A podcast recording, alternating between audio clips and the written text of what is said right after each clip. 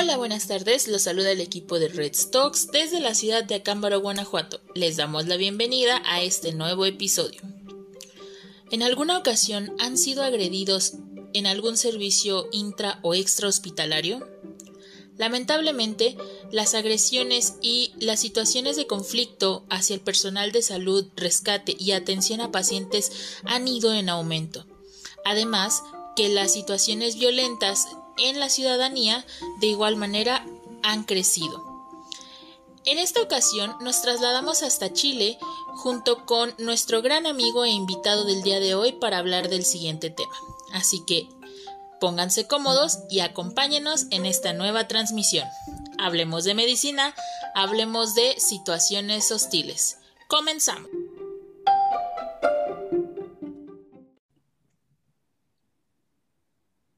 Hola, bienvenidos a todos. Eh, hoy nos encontramos en otro episodio de Red Talks. Vamos a hablar este, el día de hoy de situaciones hostiles y uno de los expertos que nos acompaña en el día de hoy y un gran amigo desde Chile es Rodrigo Díaz. Rodrigo es técnico en enfermería de nivel superior. Él también es miembro del Comité de Educación de NAEM para Latinoamérica. Además es facultado afiliado de TC3, PHTLS y AMLS. Rodrigo es facultado de EXI en Latinoamérica director académico de la Academia Prehospitalaria, APH Chile, y durante 10 años se desempeñó como médico en distintos contratos de seguridad privada en Medio Oriente, principalmente en Irak. Rodrigo, muy buenas tardes, bienvenido. Hola Omar, ¿qué tal? ¿Cómo estás? Muy buenas tardes. Siempre es un agrado poder conversar con ustedes.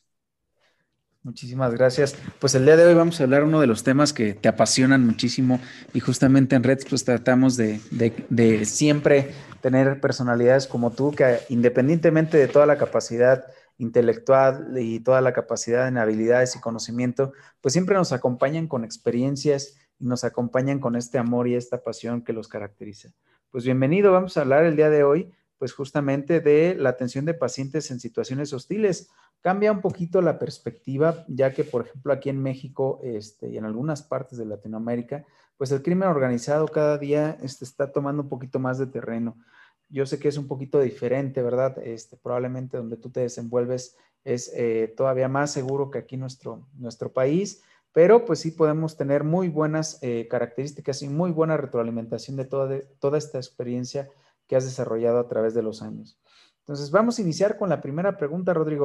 La primera sería contarnos alguna experiencia que hayas tenido en la atención de pacientes en ambientes hostiles y cómo han, cómo han sido estas experiencias. Bien, mira, respecto de algún caso en particular, Omar, me gustaría primero que todo eh, definir qué se entiende por situación hostil, porque para contextualizarlo, eh, son innumerables las situaciones donde uno se puede ver enfrentado a, a, una, a un procedimiento que podríamos calificar como hostil. Básicamente, mi experiencia en áreas hostiles se ha desarrollado en el Medio Oriente, eh, justamente en un país que estaba en guerra.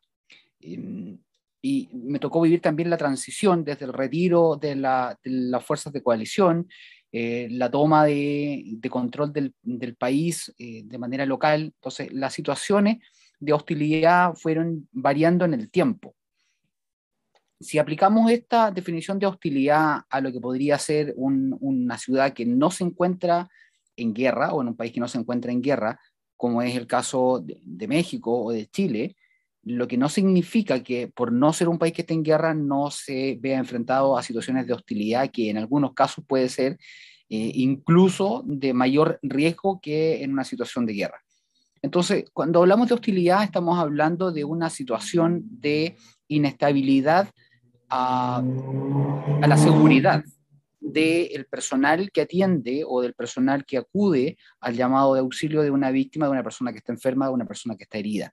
Entonces, esta hostilidad se puede dar en distintos contextos, se puede dar por inestabilidad social, por vernos enfrentados a, eh, disputas territoriales, por bandas de narcotráfico, se puede ver incluso a un eh, agresor por violencia intrafamiliar.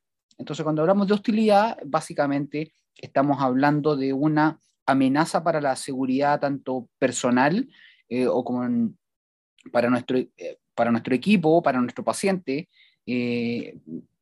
amenaza para la seguridad física o, incluso algo que, no se ve a simple vista, como es la amenaza emocional o psicológica del personal. Entonces, respecto de eso, después de 10 años de haber estado trabajando en el Medio Oriente, retorno a Chile, y lugar donde yo me desarrollo actualmente dedicado absolutamente a la capacitación y últimamente no he estado acudiendo a llamados clínicos, excepto cuando me tocó estar eh, prestando apoyo desde el punto de vista sanitario a las fuerzas de seguridad de carabineros acá en Chile, producto de las manifestaciones, manifestaciones sociales que, tienen su, su razón eh, y su lógica, pero se ven infiltradas por grupos de anarquistas que en el fondo lo que hacen es desestabilizar toda la situación social. Y, y Carabinero, eh, lejos de poder reprimir esta, esta agresividad, se convierten en las personas que son agredidas y, se inestabiliza el sistema. Entonces, básicamente, eh, en Chile y en esta inestabilidad social me ha tocado presenciar de manera directa eh, el tipo de lesiones que se ven enfrentados eh, tanto manifestantes y, la policía misma. Excelente, creo que diste en el clavo de una de las situaciones. No, a veces pensamos que solamente situaciones hostiles son apegadas a, lesiones que se ven propiamente en países con conflictos armados, en los cuales se vive esta situación de guerra. Yo siempre les comentaba que antes, eh, pues nos decían esta parte, ¿no? Que un conflicto de, de este tipo solamente se presentaban estas situaciones, pero vemos la realidad que es completamente diferente. Eh, a lo que nosotros nos referimos o a veces entendemos como conflicto hostil es justamente esta situación en la cual sobrepasa este, pues la, característica de un evento normal, ¿verdad? No va a ser lo mismo, por ejemplo, este, un asalto con arma de fuego a un enfrentamiento en el cual participan dos, eh, en este caso, pues pueden ser dos bandos de, grupos de de grupos de delincuentes o un grupo de delincuente contra las fuerzas, en este caso castrenses, pues de nuestro país o las fuerzas de seguridad de cada estado. A lo que voy con esto o a lo que me refiero con esto es que siempre cuando se habla de la parte de la atención en pacientes en ambientes hostiles, pues va a ser la característica de que hay un, evento en el cual se detona una serie de violencia y una serie este, con estas características o un evento con estas características para tener un poquito más de contexto. Entonces, cada vez vemos más lesiones que normalmente no veríamos en, un tipo, en una situación civil, las vemos mucho más eh, eh, ya traspoladas al ambiente hospitalario, ¿verdad? Por ejemplo, antes no veíamos este, una lesión por proyectil de arma de fuego de, calibre militar y ahora lo estamos viendo. No estamos viendo el uso de algunas armas en las cuales pues son de uso exclusivo del ejército. Estamos viendo enfrentamientos donde ya se están viendo lesiones que van más enfocadas o se han visto más en la parte de la medicina pues operacional, ¿verdad? Entonces, bien, creo que esa es la definición correcta, ¿no? Que no solamente los ambientes hostiles se encuentran en la en la guerra, sino que ahorita pues están traspolando desgraciadamente, y lamento mucho decirlo, desgraciadamente, este, eh, pues no va a ser eh, normal, ¿verdad? Nunca, pero desgraciadamente pues se está presentando más cada vez. Y esto nos hace ir a la, parte de la segunda. Eh, después de hablar y dar este contexto de esta situación de ambientes hostiles, ¿qué es lo que se va a, a enfrentar el personal prehospitalario? O el personal que esté atendiendo, ¿verdad? No solamente el personal prehospitalario. Por ejemplo, aquí en mi estado, pues ya hubo dos atentados directos a un hospital, donde comandos armados llegaron a tomar, este, pues a, un paciente, ¿verdad? Entonces, hablamos a veces de la parte prehospitalaria, pero puede ser tanto prehospitalaria como hospitalaria. ¿A qué se van a enfrentar estos personales del servicio de emergencia o este personal del servicio de emergencia?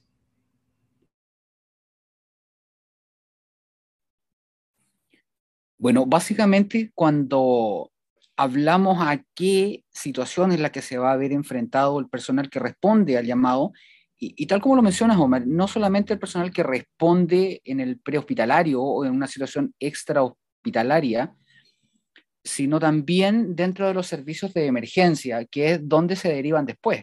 Porque cuando vemos una situación de conflicto eh, de, de, narcotráfico, de pandillas rivales por control de territorio o por disputas de distinta índole, cuando uno de ellos queda herido, el servicio prehospitalario va a prestar la ayuda a la, víctima, lo transporta al servicio de emergencia y resulta que después esta, esta pandilla o el bando rival o la familia de, de la víctima va a tratar de cobrar venganza en el mismo servicio de urgencia. Eso sí me ha tocado eh, evidenciarlo acá, em, puesto que eh, el narcotráfico de alguna forma se, ha infiltrado y ha ido en aumento em, con cifras que son de verdad alarmantes, donde eh, estas disputas territoriales se extrapolan a, los servicios de emergencia.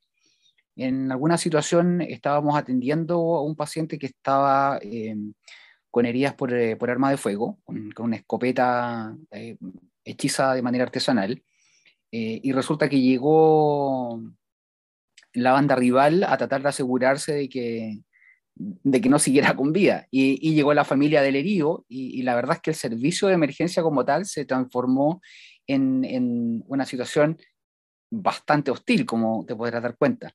Entonces, finalmente, eh, el llamado de, atenciones al personal sanitario tiene que ver con la seguridad y, ese es el tema principal.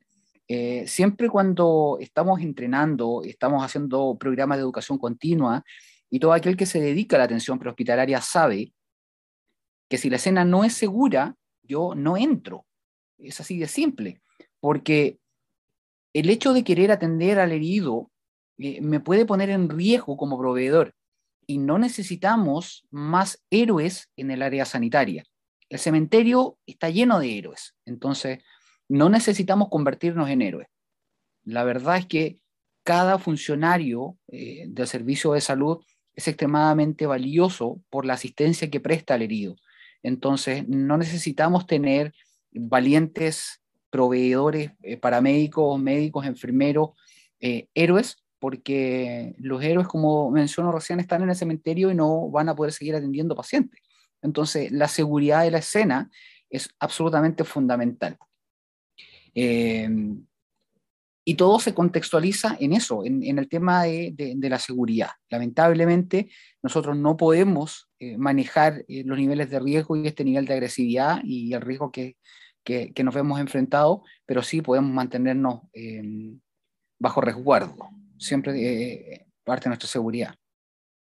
Fíjate que a mí yo siempre les decía, porque a mí me han tocado varios de estos tipos de eventos, y siempre la parte más coherente es justamente esta, decir la, eh, que estás seguro al 100%, primero tú, después tus compañeros y al último el paciente, ¿no? Desgraciadamente, aquí te lo digo traspolándolo a la situación en la que nos vivimos nosotros eh, pues desgraciadamente, pues son objetivos específicos. Son objetivos en los cuales pues llegan a, pues a rematarlos, ¿verdad? O a ejecutarlos, a veces no lo logran, eh, pero pues se tiene bien específica esta parte de eh, pues resguardarse. Bien lo mencionas, por ahí hay algunas escuelas, vertientes, variantes, llámense como se llamen, de, de los cursos que se, que se imparten, entonces a veces no les dan este soporte, ¿no? De decir, ¿sabes qué? Ponte a seguridad y lo demás vamos a esta parte, ¿no? Incluso les, le están mezclando la parte del escenario táctico con la parte del escenario, este, pues civil, que a final de cuentas el personal que no está dentro de las fuerzas de seguridad o fuerzas castrenses, pues eso somos, somos personal civil. Entonces, justamente dejar que las fuerzas de seguridad hagan su protocolo de atención, hagan su protocolo de seguridad y una vez que está 100% segura la escena y la seguridad, en este caso de nosotros y el personal, pues ingresar sin ningún problema. En el aspecto, eh, pues, eh, psicológico, yo creo que aquí sí tendríamos que explicar bastante, ¿verdad? Porque en el aspecto psicológico y en el aspecto emocional, pues sí me va a mermar. Yo lo viví en algún momento en el cual, pues, eh, normalmente, pues, no estás acostumbrado a este tipo de situaciones ni en escenarios controlados y cada vez pues son más comunes. Entonces, yo creo que el personal prehospitalario, independientemente de lo que suceda, pues va a tener que prepararse para este impacto, ¿verdad? En este impacto psicológico. Y justamente eh, en, esta situación, en este tenor que, que, ya mencionamos esta parte, Rodrigo, ya estuvimos hablando bastante de esto, eh, ahora sí, ¿cómo podemos prepararnos nosotros como personal de salud? Te decía que englobaba el término por, por las situaciones que nos han tocado, pero ¿cómo podemos prepararnos para este tipo de situaciones? ¿Qué tipo de entrenamiento, qué tipo de conocimientos y, en general, qué preparación recomiendas o, nos, nos, puedes orientar? Omar, ¿sabes qué? Eh, mencionaste un término que es clave para poder orientar la sugerencia que, les quiero hacer respecto de cómo prepararse para enfrentar este tipo de situaciones. Hablaste de eh, ambiente táctico y hablaste de las responsabilidades que tienen las fuerzas de orden y de seguridad y la responsabilidad que tiene el personal civil. Es importante diferenciar o entender a qué nos referimos cuando hablamos de táctico, porque hoy día la palabra táctica está de moda. Eh, pareciera ser que eh, hoy día todos quieren ser tacticul, como le llaman eh, coloquialmente, porque se ve bien hoy día eh, parecer táctico. Entonces, tenemos unos pantalones con bolsillos a los costados y un pantalón táctico. Tenemos una chamarra que es de color de Fuerzas Armadas y es táctica. una, una, mochila táctica, los guantes tácticos. Entonces, todo pareciera ser táctico. Eh, y, creo importante entender a qué nos referimos cuando hablamos de medicina táctica o cuando hablamos de tácticas respecto de la atención de pacientes, la atención de víctimas en, emergencias o en, ambientes eh, de alto riesgo. Nuestro objetivo principal es prevenir muertes prevenibles. Por eso que acudimos al llamado. Intentamos salvar todas aquellas vidas que se pueden salvar. Todos sabemos que el control de hemorragias, por ejemplo, es la principal causa de muerte prevenible. Por eso es que hay campañas muy importantes a nivel internacional respecto de contener el sangrado, contener la hemorragia, porque tenemos muy poco tiempo para poder eh, controlar esa hemorragia antes de que nuestro paciente fallezca. Y son muertes prevenibles. Entonces, si ese es nuestro objetivo, prevenir muertes prevenibles, necesitamos tener una estrategia y, esa estrategia pasa por capacitar al personal, pasa por dotarlos del equipo de protección personal adecuado y pasa también por desarrollar tácticas necesarias que nos permitan cumplir con la estrategia que finalmente nos va a llevar a cumplir con nuestro objetivo, que es salvar esta muerte prevenible. El entrenador de un equipo de fútbol utiliza una táctica para poder ganar el partido. Entonces, si aplicamos este término, eh, tenemos que entender que medicina táctica está orientada a el desarrollo de acciones específicas para poder prevenir estas muertes prevenibles. Y eso está en directa relación con los elementos de seguridad.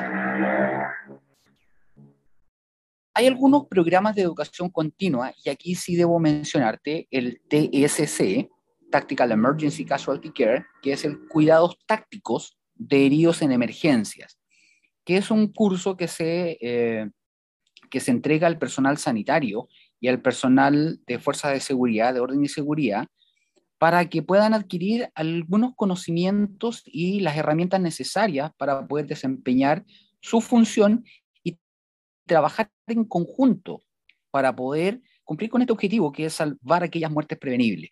La policía está constitucionalmente obligada a cumplir con su función, que es orden y seguridad y resguardar a la población civil. los profesionales del área médica prehospitalaria, su función es atender la parte médica, pero ambos deben trabajar en conjunto. El personal policial tiene que saber atender a un herido en una situación de emergencia. El personal prehospitalario debe saber cómo la policía y las fuerzas de orden y de seguridad o las instituciones armadas actúan frente a una situación de riesgo hostil. Entonces, este curso, el TSC, nos entrega la posibilidad de poder coordinar estas acciones y eh, desarrollar estas tácticas en el fondo para que puedan trabajar en conjunto.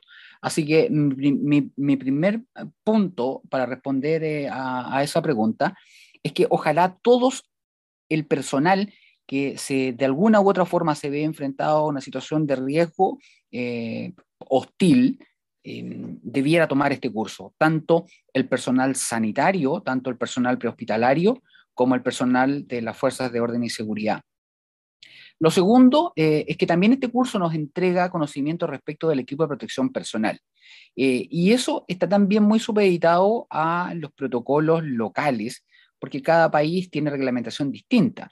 Eh, en Chile, por ejemplo, em, las ambulancias no portan, salvo algunas honrosas excepciones, no portan chalecos antibalas, por ejemplo, o casco balístico, porque es considerado material de guerra y eso no es parte del equipo de seguridad de una ambulancia.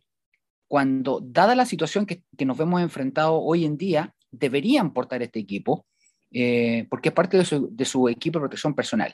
Entonces, el uso de este equipo, eh, el cómo manejarlo adecuadamente, el cómo actuar frente a esta situación, son eh, conocimientos que se adquieren, son herramientas que se, que se conocen cuando tomamos programas de, de, capacitación como el, como el TSC. Entonces, mi sugerencia eh, es, capacitarse, es entrenar, porque tenemos que tener estas herramientas para poder mantenernos a salvo. Porque, y, lo último, Omar, es que, porque aquí el problema no es cómo voy a contener una hemorragia, el problema no es cómo voy a permeabilizar la vía aérea de, de una víctima. El problema es cuándo, dónde, cómo y por qué lo voy a hacer. Porque aquí aplica el concepto de una muy buena medicina, un procedimiento médico muy bien realizado, en el lugar incorrecto, por un tema de seguridad, en el lugar inadecuado, puede significar eh, la vida del proveedor, puede significar el fracaso de, nuestra, de nuestro objetivo principal, que es salvar la vida y convertirnos nosotros mismos en víctimas. Por eso es importante entender cuándo vamos a poder realizar qué tipo de procedimientos médicos y cuándo mejor tomamos cubierta y protección y cobertura para mantenernos a salvo. Excelente. Creo que concuerdas conmigo, lo vuelta a lo básico, ¿no? Lo más coherente y lo más lógico es lo que debo de hacer. A veces, como bien decías, los panteones están llenos de héroes y realmente a veces no valoramos el 100% eh, pues estas características. Ya con la edad, no quiero decir que estemos grandes, ¿verdad? Sino por, en este caso, por la característica en la cual nos desenvolvemos a lo largo de varios, años, a lo largo de varios años hemos desarrollado pues estas eh, como aptitudes y actitudes ante este tipo de situaciones y nos han hecho refrescar un poquito en la memoria en ese momento y tomar la mejor decisión posible. Yo lo que les recomendaría es que van a trabajar bajo una situación en la cual van a involucrar mucha adrenalina, mucho estrés y puede haber errores en la toma de decisión. Justamente este error en la toma de decisión pues puede llevar a pues un paciente más, ¿verdad? Que en este caso podría ser yo. Y definitivamente la recomendación desde, su, desde el punto de vista de su servidor, pues es dejar que las fuerzas del orden hagan su trabajo, que las fuerzas del orden, las fuerzas de seguridad pública realicen la, evaluación de la escena una vez que ya se encuentre resguardado al 100% y que ya no tengamos este, pues esta característica de que se pueda generar eh, un problema mayor pues eh, tener en cuenta pues que el paciente probablemente tenga una lesión considerable y pues que también la evacuación o en este caso por pues, la extracción hacia el lugar de la atención va a ser un poco complicada. Entonces, tener esta recomendación, ¿verdad? Y eh, la cuarta, eh, ¿qué le recomendarías en este caso a, los, a las personas que están en atención de este tipo de situaciones? inmediatamente después de esta eh, atención de este tipo de, incidentes? Mira, aquí voy a ser un poquitito más tajante con la respuesta, Omar, respecto del antes y durantes. Eh, creo que el sector sanitario, debido a la carga laboral, debido a, a, las funciones que tiene que desarrollar, va dejando de lado aspectos que son extremadamente importantes, sobre todo cuando se responde a incidentes en la atención prehospitalaria. Me refiero a la condición física. Siempre hay excusas. Es que los turnos son muy extensos. Debido al COVID, estamos haciendo doble turno, estamos haciendo eh, muchas más horas de las que nos corresponde, lo cual es cierto, pero terminan siendo también excusas, que siempre podemos encontrar el momento y la forma de entrenarnos. Eh, si no hay mucho tiempo, eh, y tiene que tomar locomoción colectiva, por ejemplo, bájese cinco o seis cuadras antes y las camina. En vez de tomar el ascensor, use las escaleras.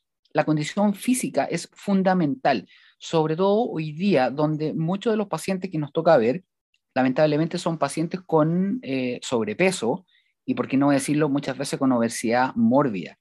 Eh, y ahí nos toca levantar al paciente, nos toca transportarlo y, terminamos finalmente con, con, personal sanitario lesionado porque no está en condiciones físicas adecuadas.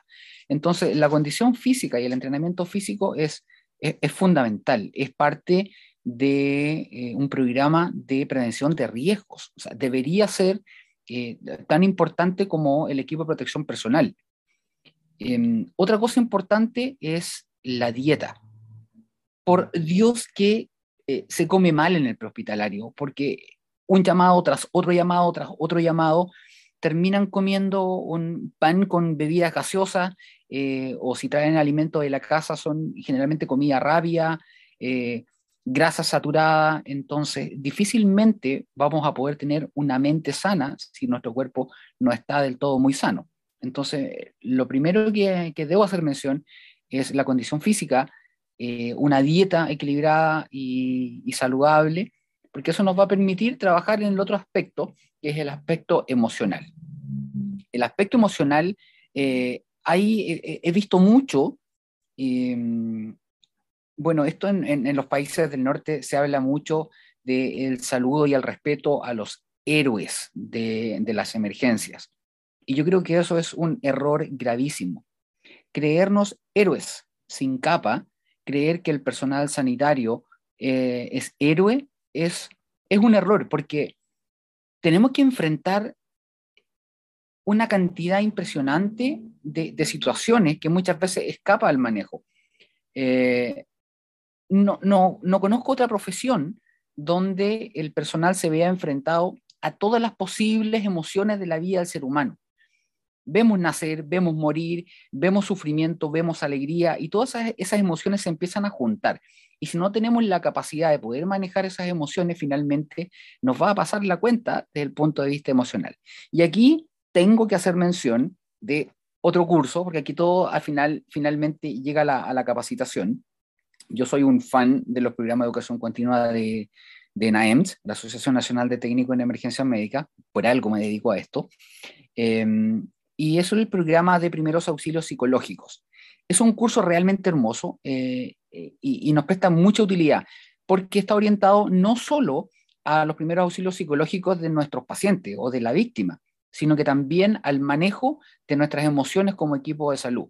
Eh, existe el concepto del diffusing, que probablemente ustedes lo, van a identificar cuando termina un turno o un servicio, ustedes se quedan sentados en su sala de estar de despacho tomándose un café, eh, oye, ya es hora, te tienes que ir a tu casa. Sí, pero uno no se puede ir a la casa todavía mientras no se queda eh, ese periodo de tiempo tratando como de asimilar o asentar qué fue lo que pasó durante el servicio.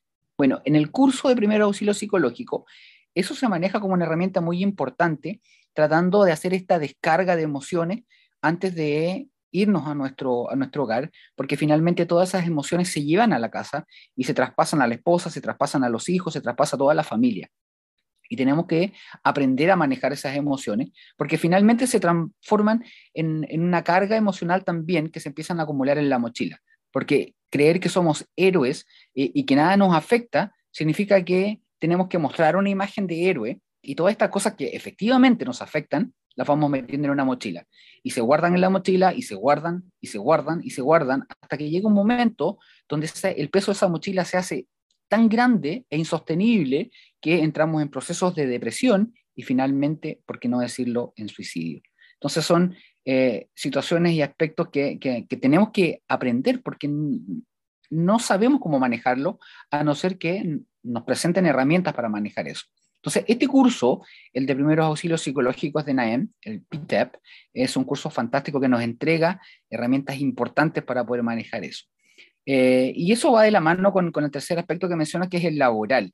Em, porque si tenemos un cuerpo sano, vamos a poder tratar de mantener nuestra cabeza, nuestra mente equilibrada haciendo nuestro trabajo y eso nos va a permitir mantener buenas relaciones laborales también, manteniendo siempre eh, eh, nuestro foco en, la seguridad. Y la seguridad no solamente tiene que ver con el ambiente hostil, sino que nuestra seguridad tiene que ver con nuestra seguridad física, emocional y, social. Lo psicosocial es, importante no solo en el paciente, Porque cuando estudiamos enfermería sabemos que al paciente hay que darle un enfoque biopsicosocial, pero nosotros también eh, estamos envueltos en eso, así que también somos importantes. Excelente, acabas de mencionar muchos factores que yo siempre he compartido con la gran mayoría de, los eh, compañeros, ¿verdad? Yo siempre les digo que la preparación, eh, yo la, lo podría dividir así tal cual como tú lo pusiste, fase prevento, durante el evento y, posterior al evento. Entonces, la fase prevento, la, la educación médica continua definitivamente siempre va a ser una de las claves del éxito de todas las operaciones, ¿no? En operaciones hago referencia a cualquiera, desde poner una este, vena permeable o desde este, colocar adecuadamente un collarín hasta un procedimiento avanzado como lo es una toracostomía con aguja. Entonces, todas estas características previas al evento, la preparación, e-, ejercicios simulados, este, tener la parte de los cursos, eh, tener el conocimiento técnico, nos va a ayudar que durante la fase del evento tengamos toda esta preparación adecuada y que tengamos todas estas herramientas que nos van a salir, eh, nos van a hacer que salga lo mejor posible el, evento, que salga en toda su plenitud que tengamos toda la característica de llevarlo hacia un buen desarrollo. Y en la fase post-evento, definitivamente la, la, palabra que se utiliza mucho pues es el debriefing, ¿verdad? La retroalimentación, en este caso las discusiones de caso y todo lo que se tabula, estadística, este, buena atención, equipos de respuesta inmediata, aplicación de los programas, pues les van a ayudar bastante. Entonces, definitivamente la educación médica continua debe ser uno de los pilares y es uno de los pilares. Y es correcto, instituciones como NAEM nos apoyan con estos cursos en los cuales eh, no son cursos realizados al, azar, ¿verdad? O sin fundamento. La característica es que están conformados por asociaciones que respaldan la atención en este tipo de situaciones. Entonces, pues vamos a tomarlo siempre como un referente internacional. Y eh, justamente el aspecto psicológico, el aspecto físico debe de cuidarse siempre al, al, 100%. Definitivamente el profesional de la salud debe tener ya, este, pues como eh, parte de su, de su, este, como parte de su, de su vida profesional, vida laboral y vida este, personal, pues la salud mental que debe ser una prioridad. Justamente Ahora durante 2020-2021 pues vimos mucha incidencia de esta parte. De hecho, estaba, este, antes de empezar la plática, estaba leyendo un artículo de Lancet en el cual decía que en la vida productiva, que es normalmente todos los que estamos los profesionales de la salud, había una incidencia del 30 al 60% de eh, efectos secundarios o secuelas. Y de este 60%, el 75% aproximadamente desarrolla una complicación enfocada en la salud mental. Entonces, por eso es tan importante, ¿verdad? Ahorita vimos todo el análisis de COVID, pero en este tipo de situaciones también son impactantes, pues también tendríamos que tener un sistema de retroalimentación para poder tener esta gestión en la salud. Y por último, Rodri, este, una situación hostil puede darse eh, tanto antes, como durante, como posterior, ¿verdad? También a veces llegamos, dejamos al paciente y pues vemos que llegan y se meten por él, como es el caso de aquí, o llegan y, le dan estas, este, pues características en las cuales pues llegan por los pacientes o hay situaciones eh, muy fuertes como las que ya hemos estado platicando. Entonces, ¿cuáles serían los consejos que podrías brindar al, personal de, de salud justamente para su seguridad y la del paciente? Las fuerzas militares eh, tienen mucho entrenamiento y son eh, muy doctrinarias. Em, hay voces de mando cuando eh, se ordena a la tropa formarse. resulta que cuando se llama a formación, una de estas voces de mando es em, una práctica que se utiliza para alinear las escuadras, es decir, la línea de soldados o la línea de los elementos del personal. Entonces, en este caso, se da la orden de alinear vista al frente y a la, voz vista al frente, o sea, todos miran hacia un costado, están utilizando un ojo para mantener la alineación hacia un costado y a la voz frente miran hacia el frente y quedan todos perfectamente cubiertos y alineados. ¿Por qué, ¿Por qué hago referencia a esto? Porque mi principal recomendación respecto de esto es mantener esa actitud estar siempre vista al, vista a la izquierda, vista a la derecha, vista al frente, vista atrás, arriba y abajo. Eso es lo que se conoce como conciencia situacional, porque un error frecuente es tener la visión de túnel. Nosotros vemos a la víctima, nos concentramos en la víctima y se forma eh, la visión de túnel. El sistema nervioso del organismo tiene la capacidad de discriminar sobre lo que es importante y lo que no es importante. Entonces, si para nosotros lo importante es la víctima, es el herido, inconscientemente vamos a bloquear toda la información de nuestro, de, nuestro entorno porque el sistema nervioso nos está diciendo lo importante es el herido, concéntrate en el herido. Y eso es lo que se, se conoce como visión de túnel, donde bloqueamos el resto de la información de manera inconsciente. Eso en una situación hostil es extremadamente peligroso. Entonces es fundamental mantener esta conciencia situacional. Es decir, vamos a trabajar con un ojo en el paciente y el otro ojo va a tener que estar de alguna forma eh, eh, pendiente de nuestro entorno. Porque incluso un familiar, eh, en violencia intrafamiliar, por ejemplo, vamos a atender un niño golpeado una mujer que ha sido violentada, que ha sido golpeada, donde el agresor puede ser un familiar, su, esposo o el papá del niño, y lo vemos a él con una actitud bastante tranquila, calmada, eh, pero está con los brazos cruzados en el umbral de una puerta eh, cercana. No sabemos si ese personaje está bajo los efectos de droga, bajo el efecto de alcohol, o puede tener alguna patología psiquiátrica, esquizofrenia. Eh, no estoy pensando en un ambiente terrorista, estoy pensando en una situación cotidiana. Entonces, concentrarnos solamente en nuestro paciente nos va a hacer olvidarnos de que esa persona eh, se puede convertir en, un factor eh, de, de, riesgo para nuestra propia seguridad. Por eso es fundamental eh, estar siempre atentos a todo lo que sucede en nuestro entorno, porque otro de los elementos importantes que, que, aprendemos en el curso del TSC, lo, lo tengo que volver a mencionar, es a saber que estas situaciones y estos escenarios son absolutamente dinámicos. Acá entrenamos eh, en tres fases de atención, cuando estamos bajo amenaza directa, cuando estamos bajo amenaza indirecta y durante el traslado. Pero nunca sabemos cuando, si estamos bajo amenaza indirecta, inmediatamente se nos va a transformar la escena bajo amenaza directa. O incluso cuando vamos transportando a nuestro paciente en la ambulancia, no sabemos si los malos nos van a cortar el paso, y yo creo que en México eso es bastante frecuente, eh, que les corten el paso porque quieren asegurarse de que el, que el paciente que ustedes llevan eh, efectivamente no llegue al hospital, sino que directamente a la funeraria. Entonces, toda situación siempre se nos puede eh, poner peor. Y cuando creemos que no puede ser peor, es ahí cuando efectivamente se nos vuelve una situación peor. Entonces, hay que estar siempre atento a la situación en general. Eh, eso yo creo que es lo fundamental respecto de nuestra seguridad, al margen de siempre cuidar, cuidar eh, eh, nuestro equipo de protección personal, porque dependiendo del lugar donde vamos a estar accionando o trabajando, vamos a necesitar equipo de protección personal distinto. No va a bastar solamente tener los, precauciones estándar de, transmisión de enfermedades, es decir, nuestras mascarillas, los guantes, la pechera, hoy día el, face shield eh, por, por, COVID, sino que además podríamos eventualmente considerar em, otro tipo de equipo cuando nos vemos enfrentados a amenazas por armas de fuego, por ejemplo.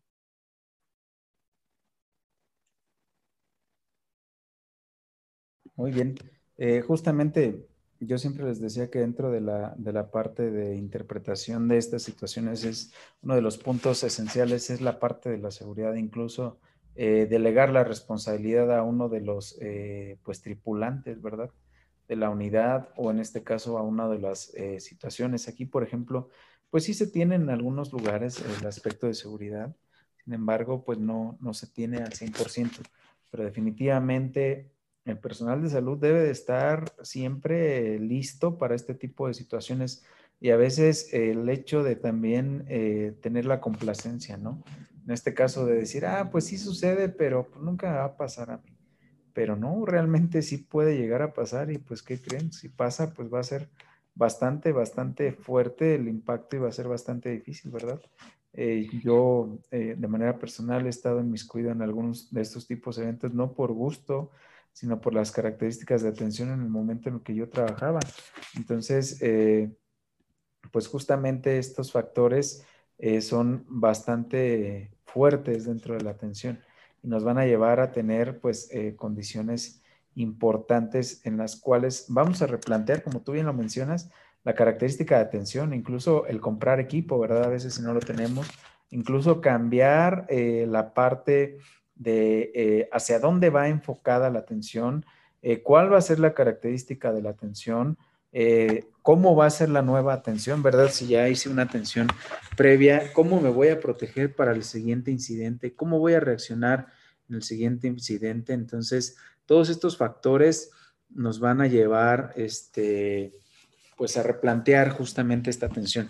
Y bien lo menciona, ¿verdad? No es hacer propaganda ni nada de eso, sino tener un curso en el cual te oriente hacia dónde vas a tomar la mejor decisión posible, cuál es una secuencia de, de, atención organizada, coherente y que me va a dar resultados, como lo son estos cursos de atención táctica hospitalaria.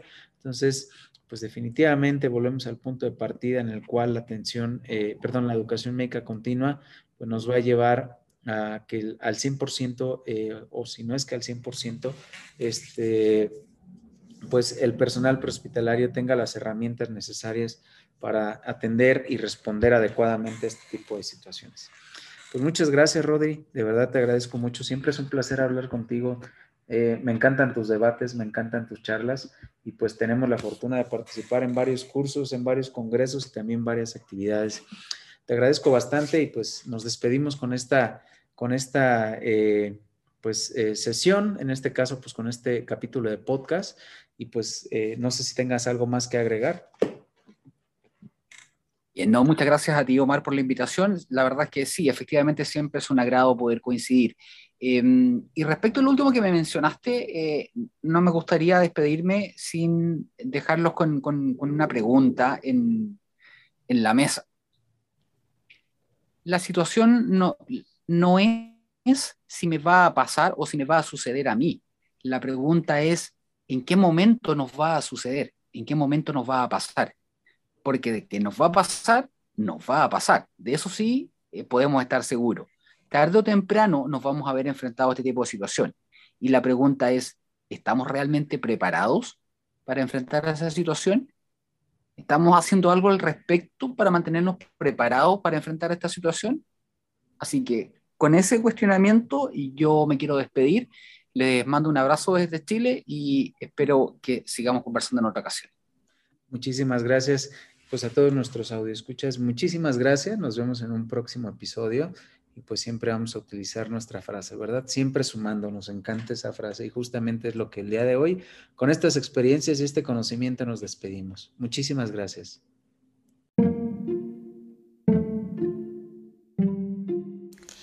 Gracias a nuestros oyentes por sintonizar Red Stocks. Síganos en nuestras redes sociales. Nos encuentran en Facebook como Reds, Twitter e Instagram como reds.educación. El equipo les desea una excelente noche y si están de turno, que les sea leve. Hasta la próxima.